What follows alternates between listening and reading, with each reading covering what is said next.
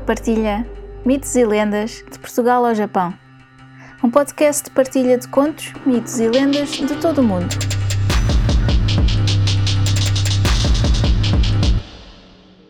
Uma nota antes de começar. Todos os contos, mitos ou lendas têm versões ou variações. Esta versão que vou contar é só uma das muitas que foram passadas de geração em geração. Pode não ser a versão que conhecem, mas espero que gostem. Eu sou a Luna Kirsch e sejam muito bem-vindos ao Luna Partilha Mitos e Lendas de Portugal ao Japão.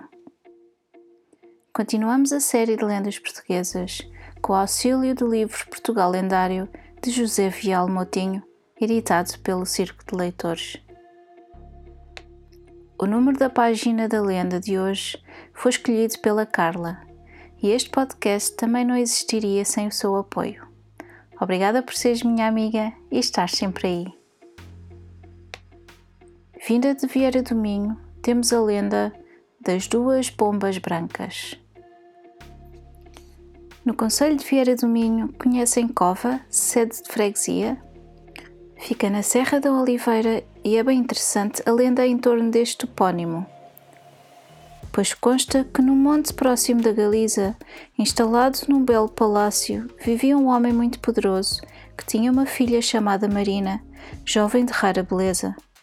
Criados, soldados, escravos, havia lá muito pessoal, mas a Marina tinha uma escrava só para o seu serviço de nome Marta, que também era a sua preferida e confidente.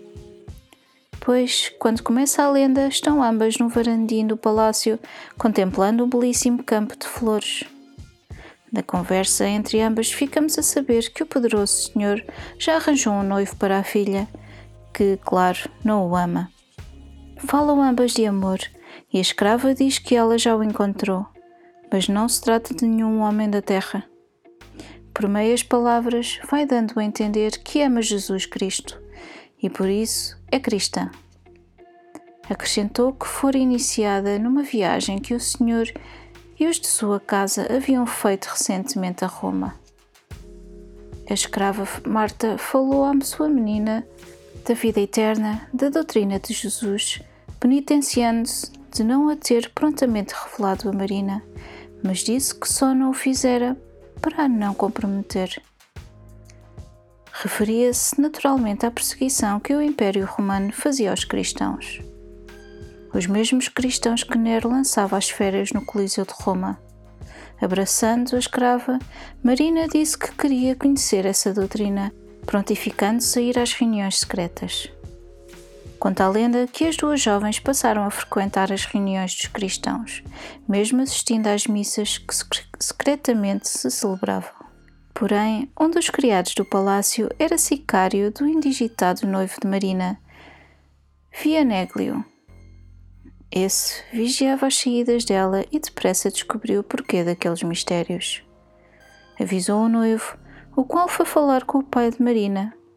Porém, Falou demasiadamente alto e uma sentinela cristã ouviu e contou à jovem.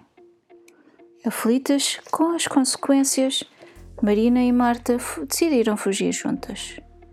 E assim o fizeram. O pai de Marta, que também era o governador, mandou soldados atrás delas. E a perseguição foi tal que foram dar com elas metidas numa cova da Serra da Oliveira. Foi o próprio governador que falou à boca do esconderijo. Sai daí, filha maldita, que desonraste teu pai. Obediente, Marina apresentou-se, mas ouviu o pai dizer que ia mandar matar a escrava. Pôs-se logo ao lado da amiga, e ambas se declararam cristãs ao governador. E o governador, inflexível de crueldade, ordenou aos soldados que as matassem imediatamente. Mas as duas jovens, ama e escrava, tiveram tempo de dizer as suas orações. As espadas dos soldados deram-lhes a morte e os corpos caíram na cova onde elas haviam estado escondidas. E naquele preciso instante enrompeu na cena um par de pombas alvíssimas que a todos perturbou. Dali em diante, o lugar passou a chamar-se Cova. Espero que tenham gostado. Muito obrigada por estarem desse lado e até ao próximo conto. Se gostaram deste podcast, subscrevam, deixem um comentário simpático e uma avaliação de 5 estrelas. Gostariam de partilhar um conto, um mito ou uma lenda? Enviem para o e-mail mitoselendas.lunaquirres.com Descubram mais no Instagram Luna Partilha. Podem apoiar este podcast através do PayPal ou comprar um café. Vejam os links na descrição. Muito obrigada e até ao próximo conto.